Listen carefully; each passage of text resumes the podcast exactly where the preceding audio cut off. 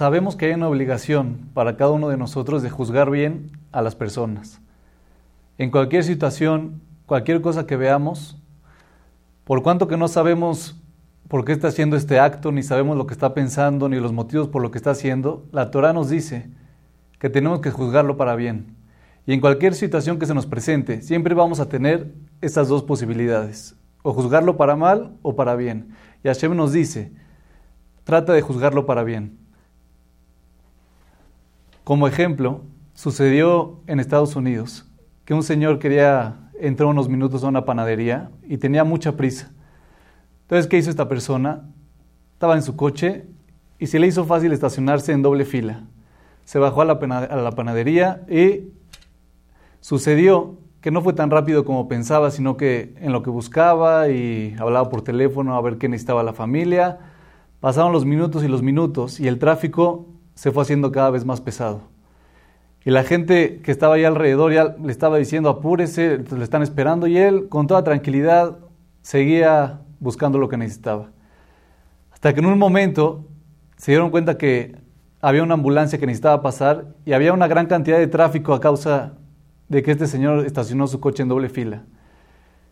Y justamente en la panadería estaba el jajam de, de esa colonia. Entonces vio la situación, lo que estaba pasando, y se dio cuenta que en el coche que había dejado en la segunda fila estaba prendido y con las llaves puestas. Entonces, ¿qué pensó el jajam? dijo, voy a hacerle un favor a todos, aquí adelantito ya hay un lugar libre, voy a subirme al coche de este señor, lo voy a mover tantito para adelante para que todos pasen, pase toda la gente que necesita, la ambulancia y todo. Este jajam salió de la panadería y se estaba acercando poco a poco al coche y toda la gente que estaba en sus coches esperando ya se le cruzó por su mente cualquier tipo de, pensamiento, dice no puede ser, este, el jajam de la colonia no tiene consideración, dejó su coche acá, no, la Torah que, representa, la educación. todas las personas que estaban ahí alrededor empezaban a pensar mal sobre él. Y si este jajam movió el coche, se subió, lo puso más adelante y logró que, que el tráfico fluyera otra vez. Y si coche y coche que pasaba y lo veía ahí, o le gritaba o, pensaba mal para el jajam, y realmente qué fue lo que sucedió. Si vemos esta situación por afuera, el jajam lo único que quería hacer era un favor, ni era su coche, ni tuvo intenciones de hacerle ningún daño, lo único que quiso es hacerle un favor a toda esa gente que necesitaba, a la ambulancia que necesitaba pasar. Y fue un acto bueno, pero desgraciadamente la naturaleza de las personas es cuando vemos una situación y no entendemos lo que está pasando, ni sabemos lo que realmente son las intenciones, ni quién lo puso ahí, ni, ni por qué lo hizo, automáticamente nuestra mente lo utilizamos para juzgar para mal. Dice, pero hoy vamos a analizar otra mitzvah que desgraciadamente no muchos conocemos. Y es la mitzvah, dice el pasuk en la Torah, en Bamidbar. Beitem nekim y Hashem Israel. Nos dice Hashem, tienen que estar limpios ante los ojos de Hashem y ante los ojos de Israel, ante los ojos de las personas. En esta parte de la Torah está hablando cuando estaban a punto de entrar las tribus a conquistar la tierra de Israel. Llegaron dos tribus, la de Rubén y Gad, y le dijeron a Moshe, la verdad nosotros no queremos entrar a, conquistar, porque nosotros tenemos mucho ganado y nos queremos quedar con tierras de aquí afuera. En ese momento, Moshe les dijo, no me importa sus intenciones, ni sus planes, ni sus motivos, ustedes tienen que entrar con todo el pueblo de Israel a conquistar la tierra y después, si quieren, se pueden quedar con, las tierras de aquí afuera. Y les dijo Moshe, el motivo es porque tienen que estar ustedes limpios ante los ojos de Hashem y ante los ojos de Israel. Y vamos a tratar de analizar a qué se refiere esta obligación y hasta dónde llega. El Midrash en Shemot Rabbah nos dice que en el momento que Moshe hizo una colecta para construir el Mishkan, le dijo a todo el pueblo que cada uno traiga con lo que tenga, cada uno, cada familia o cada persona con una contribución, cualquier material que tenga, bronce, plata, oro, tapetes, que lo traigan como donación para construir el Mishkan. Y así fue. Sucedió que después de la construcción había gente envidiosa y gente burlona que decía mira Moshe, ve cuánto ha engordado. Y de seguro se quedó mucho dinero de, de las donaciones. Y otra gente decía, mira, ¿no ves más rico a Moshe desde, desde que fue la construcción? Seguramente de todas las donaciones que le llegaron, se quedó con una parte. Y sucedió que Moshe estaba pasando por ahí y escuchó a esta gente burlona que estaba diciendo eso. Y en ese momento Moshe dijo, les aseguro que les voy a entregar cuentas detalladas de las donaciones y en qué se usó cada, cada donación. Aparentemente, Moshe no tendría que llegar a, dar cuentas ni explicar cómo gastó, en qué lo invirtió, en qué parte de la construcción se, se utilizó. Moshe sabía que él no había hecho nada malo, no se había quedado con nada del dinero. Y no solamente Moshe sabía eso, sino que Hashem mismo sabía que Moshe no hizo nada malo. Y más es la pregunta, ¿acaso por gente burlona o por gente tan baja que piensa así y solamente quiere sacar chismes, ahora Moshe tiene que estar dando explicaciones. Moshe podía decir, yo sé que no hice nada malo, yo con Hashem la tengo perfecto, no hay ningún problema. Hashem sabe mis intenciones, Hashem sabe mis actos y no tengo nada de qué temer, que la gente hable lo que quiera. Pero vemos acá que Moshe sí entregó cuentas detalladas, a pesar de que él tenía la conciencia tranquila y a pesar de que era solamente la gente envidiosa y burlona la que estaba sacando esos comentarios. Y Moshe en ese suceso nos enseñó cómo la persona se tiene que cuidar de estar limpio ante las personas y no alcanza con decir, yo me arreglo con Hashem, Hashem sabe que estoy bien y me vale lo que piensen de mí. Vamos a ver varias partes en la Torah, en la Gemara, cómo los Jajamim y cómo la Torah nos enseña y nos previene y nos ayuda a llevar esta mitzvah a cabo, de estar siempre bien ante los ojos de Hashem y de las personas. La Gemara en Shekalim nos cuenta que en el mes de Adar, en la época de Adar, cada persona tenía que traer una donación, un majastita shekel al Bet Mikdash. Cada año así era. Y nos dice, cuando la persona entraba a la oficina para donar. No podía entrar ni, con zapatos, tendría que entrar descalzo, no podía entrar con ningún tipo de bolsa ni con sus tefilim. Tenía que estar totalmente limpio, con su túnica, con su vestimenta y listo. Dice, ¿por qué es este motivo? Dice, porque las personas podían llegar a sospechar. ¿Qué iba a pasar? Si esta persona durante el año se iba a quedar pobre, iban a bajar sus bienes, la gente iba a decir, ¿Sabes por qué le pasó esto? Seguramente porque robó, cuando entró al, al Beta Migdash, a la oficina donde era la donación, seguramente se robó unas monedas y por eso le está llegando este castigo. Y al revés igual, si esta persona se iba a tener más dinero, le iba a ir mejor, la gente iba a decir, ¿sabes por qué tiene más dinero? Porque seguramente cuando entró a la donación, se robó y se llevó para su casa y la persona tiene que quedar bien ante los ojos de Hashem y de las personas. La Gemara en Ta'anit nos dice que cuando Moshe construyó el Mishkan y fue la inauguración que hizo Moshe, las vestimentas que utilizó Moshe era una túnica blanca y sin bolsas, ni dobladillos. Pregunta la Gemara, ¿por qué nos vienes a enseñar que no tenía ni bolsas ni, ni dobladillos esa prenda? Dice, para que no piensen ni lleguen a sospechar la gente que cuando Moshe estaba utilizando las donaciones que la gente hizo, se metió en la bolsa o se escondió unas monedas ahí en el, en el dobladillo de la ropa. Por otro lado, la Gemara en Yomá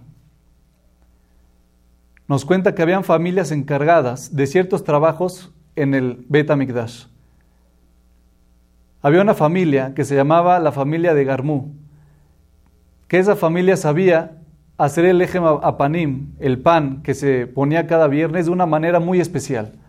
Había otra familia que se encargaba de hacer el ketoret de una manera muy especial y la sabía hacer de tal manera que cuando prendían el ketoret, el humo subía como una columna directamente hacia el cielo. Y esa familia era la familia de Abtinaz. Nos cuenta la Gemara que qué hacían estas familias. La familia de Garmú que se encargaba del, del eje mapanim, del pan en el Betamigdash, nunca comía un padnekia, un pan blanco, para que no piensen la gente que esta, que esta familia está utilizando el pan del Betamigdash, lo está usando para su beneficio. De igual manera, nos dice la Gemara que la familia de Abtinaz, cuando se casaba una mujer de esa familia, nunca salía perfumada de su casa. ¿Por qué? Para que la gente no llegue a pensar que utilizaban el olor del ketoret para beneficio propio. Nos enseñan Jajamim que esto no es solo una recomendación ni un consejo, sino que es una obligación que todos tenemos que llevar a cabo. Si sospechan de alguien y es mentira, estás obligado a decir a la persona que está sospechando de ti o pensando mal de ti que está equivocado. ¿De dónde aprendemos esto que tiene que ser una obligación? De Haná. En la Gemara en Berajot nos cuenta cuando Haná, después de varios años de no tener hijos, se paró a rezar con mucha concentración de una manera muy efusiva. En ese momento, Elía Cohen la vio y pensó que esta mujer había tomado vino y estaba borracha. En ese momento, Haná se acercó a Elí y le dijo, si estás sospechando y pensando eso de mí, estás equivocado. ¿Acaso no sabes que soy una mujer que no ha podido tener hijos? Aparentemente, al igual que Moshe, Haná podría haber pensado, no me importa lo que piense Elí, que piense lo que quiera, yo le dije tefilá Hashem, me estoy desahogando con Hashem, me vale lo que piensen de mí, pero Haná nos enseñó que si están pensando mal de ti o están sospechando algo, y tú te enteras, estás obligado a aclarar el asunto y decirle que está equivocado. Hay una Gemara famosa que seguro todos conocemos, pero en este momento vamos a aprender un concepto nuevo de ella.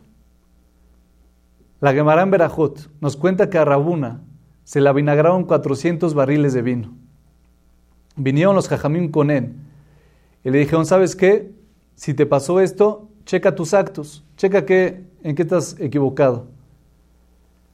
Rabuna les dijo a los jajamim, ¿acaso sospechan de mí que estoy haciendo algo mal?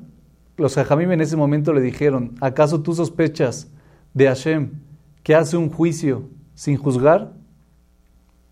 Rabuna entendió que los jajamim ya venían con algo, ya sabían de algo qué él había hecho. No le preguntaron cuánta azúcar le puso, ni qué tipo de, uvas utilizó, ni cómo los guardó. Los Jajamim directamente llegaron y le dijeron, checa tus actos. Rabuna ya sabía que había algo ahí atrás. Les preguntó Rabuna a los Jajamim, ¿han escuchado algo que hice mal? Díganmelo. Le contestaron, escuchamos que no le das a tu empleado las ramas que le corresponden de su trabajo. Sí le pagas y sí le das su sueldo y todo, pero también le corresponde unas ramas y se merece que se las lleve. Rabuna les dijo a los jajamim, ¿acaso ustedes no saben que, que este empleado me roba? Es un ladrón. Aparte quieren que, que le pague su sueldo, que le dé también esas ramas. Los jajamim le dijeron igual de todas maneras, aunque te robe tienes que dárselas, porque un ladrón que le roba a otro ladrón, igual, de igual manera prueba el sabor del robo. En ese momento Rabuna les hizo caso a los jajamim, escuchó el reproche y mejoró en ese acto y le empezó a dar las ramas que le correspondían al, a su empleado. Y la Gemara trae dos opiniones cómo se arregló todo el asunto. Una opinión es de que los 400 barriles de vino que se habían hecho vinagre se volvieron a hacer vino. Y la otra opinión es de que en ese momento el vinagre subió de precio al mismo valor que valía el vino, entonces Rabuna no perdió nada de dinero. Pero ahora vamos a ver la parte nueva que aprendemos de esta Gemara. Dice el Jafetz Haim, ¿acaso una persona puede contar que su compañero es un ladrón? Sabemos que el único permiso cuando la persona puede dar este tipo de información es cuando una persona se te acerca a preguntar si esta persona la recomiendas porque quieres hacer una sociedad con él, o quieres invertir, o quieres hacer un negocio con él, y te interesa saber cómo es, ahí tienes permiso de contar si es confiable o si roba o no, pero aquí, en este caso de la Gemara, los jajamim nunca vinieron con esa intención con Rabuna. Nunca le preguntaron cómo es, el, cómo es el empleado, ni que quieren hacer negocio con él. Entonces pregunta el Jafetz Haim, ¿cómo aquí Rabuna, sin ningún motivo aparentemente, llegó y les dijo a los Jajamim, este empleado es un ladrón, no saben cuánto me roba? En verdad, Rabuna sabía, siempre supo que su empleado le robaba, pero dijo, la verdad, no va a ser ahorita un bedín, llevarlo al juicio, lo va a avergonzar, va a provocar eh, problemas en su familia, nadie lo va a querer contratar. Dijo, ¿sabe qué? Si me está robando, yo lo dejo pasar, no hay ningún problema. Que siga trabajando para mí y yo le voy a pagar su sueldo. De repente, después de un tiempo entraron los jajamim y le dijeron a Rabuna, escuchamos que tú le robas a tu empleado.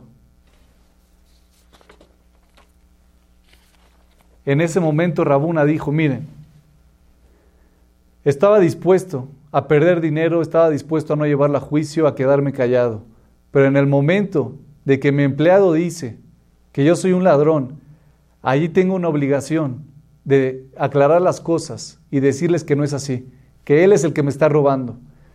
Tienen razón, hay una prohibición de hablar la sonará, pero por otro lado, tengo la obligación más fuerte que es quedar bien ante los ojos de las personas. Y por eso Rabuna contó todo lo que había sucedido con su empleado. Y hay otros varios casos que nos enseñan lo mismo. La Gemara en Berajot nos dice que está prohibido pasar por atrás de un Beta cuando la gente está rezando. Porque si van a ver a una persona que está pasando por atrás, van a pensar que a esta persona no le interesa la tefilá y la está despreciando.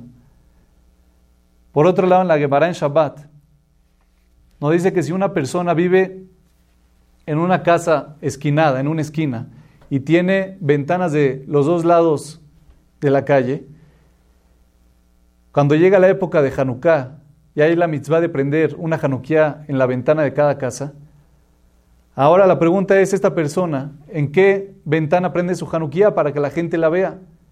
La Gemara nos dice que una persona que vive en una esquina tiene que prender dos Hanukiot, una en cada ventana. Pregunta la Gemara, ¿por qué tiene que hacer esto la persona? Dice, porque puede suceder que hay, personas que caminan por un lado de la calle, justamente donde no está la Hanukkah prendida, y van a pensar, mira, esta persona no prende, no prende Hanukkah. Entonces, para que quitar todo este tipo de sospechas entre las personas que pueden llegar a, a ver una parte de tu casa y la otra no, por eso dice la, la Gemara tienes que prender la Hanukkah en, las dos, en los dos lados. Y no solamente eso, sino que dice el colbo que se dice verajá sobre las dos Hanukiot. ¿Por qué? Dice, por una Hanukkah tienes que decir verajá, por la mitzvah que llegó Hanukkah y tienes que prender esa Hanukkah. Y por la otra Hanukkah, ¿por qué tienes que decir la verajá? Dice, porque de igual manera, así como tenemos una obligación de prender la Hanukkah en Hanukkah, tenemos otra obligación de quedar limpios y ante los ojos de Hashem y de las personas, y por eso tenemos que decir la verajá. El Hatam Sofer nos dice que este pasuk de estar limpio ante las personas es muy difícil para él de entender y de llevar a cabo, porque ante Hashem es un poco más fácil, porque Hashem sabe tus pensamientos, tus intenciones, tus motivos por lo que hiciste las cosas. Dice, pero controlar lo que piensa la gente de mí cuando hago cualquier acto es algo realmente difícil. Un alumno del Hafetz Haim se le acercó y le dijo, Jajam, me contrataron en cierta ciudad para que yo sea su rabino. Le quiero pedir a usted un consejo que me dé.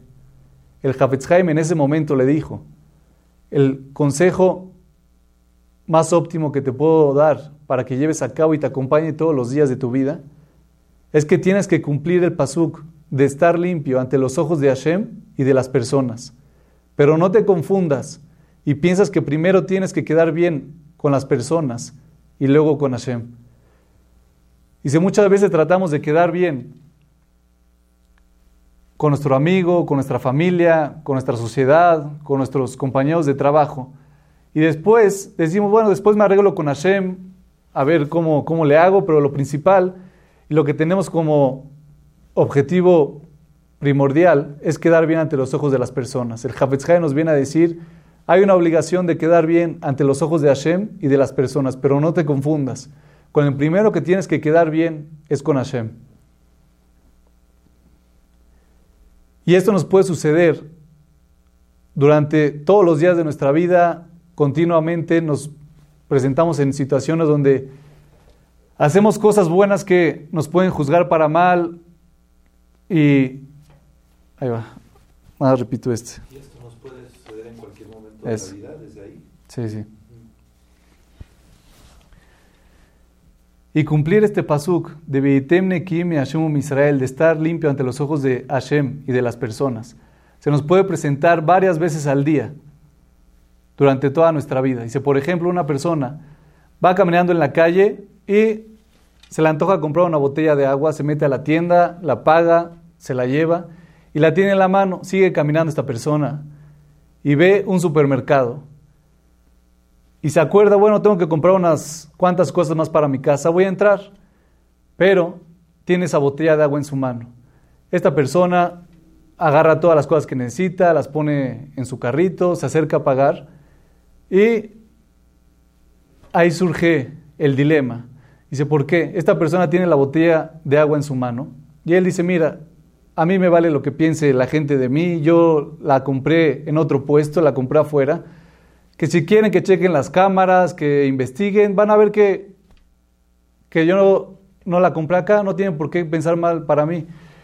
Y la persona tiene dos opciones, o puede acercarse a la caja o a la gente que está ahí alrededor en la fila viendo y decir, miren, yo esta botella de agua la compré afuera, esta no, es de acá y por eso no la estoy pagando, o puede pensar esta persona, a mí me vale, yo no voy a decir nada, que piensen lo que quieran. La Torah nos viene a decir, en estas dos opciones que tienes para tomar en esa situación, nos viene a enseñar la Torá, tienes la obligación de decirle a las personas o a la persona que te está cobrando todo lo que compraste en, ese supermercado, esta botella yo la traigo de afuera, la compré en otro lado para que no piensen que no la quiero pagar. Eso, por ejemplo, sucedió en Estados Unidos, que una persona el viernes en la tarde iba a ir a la Tevilá y esa actividad cómo funcionaba, tenían que meter dos dólares y la puerta se abría automáticamente para poder entrar a la tevila. Esta persona metió un dólar, dos dólares y estaba esperando a que la puerta se abra y no se abrió. Ya no tenía más dinero, ya estaba un poco apretado de tiempo y dijo, ¿qué hago? Quiero entrar a la tevila, ya pagué. Se dio cuenta que ahí, que ahí al lado había como un, un hoyo ahí por dónde podía entrar a la Tevilá, que no estaba enrejado. Entonces dijo, me voy a meter por ahí. En el momento que se estaba metiendo por ahí, se dio cuenta que estaban llegando unas personas y vieron lo que estaba sucediendo. Entonces él se imaginó seguramente estas personas que están pensando, ya que esto que no quiero pagar, que me estoy saltando, que cómo puede ser, ahorita justo quieres hacer una mitzvah, pero por medio de esa mitzvah estás robando y te quieres ahorrar dos dólares. Dijo esta persona, dice, seguramente la mente de la persona empieza a trabajar muy rápido y por lo general siempre juzgamos para mal. Se acercó esta persona que entró por el agujero atrás de, la reja para entrar a la tevilá, se acercó con estas personas y les explicó, miren, yo puse dos dólares, los pagué, pero la puerta no se abrió, por eso me estoy metiendo por aquí atrás. Y si ese es el mensaje que nos viene a dar este pasuk y lo que nos viene a enseñar Hashem y Moshe mismo, no sirve ni no es suficiente con decir yo estoy bien con Hashem y que piensen lo que quiera la gente de mí. En nuestro día a día se nos van a presentar muchas situaciones y tenemos que esforzarnos y pedir tefilá de que todos nuestros actos sean bien vistos ante los ojos de Hashem y ante los ojos de las personas.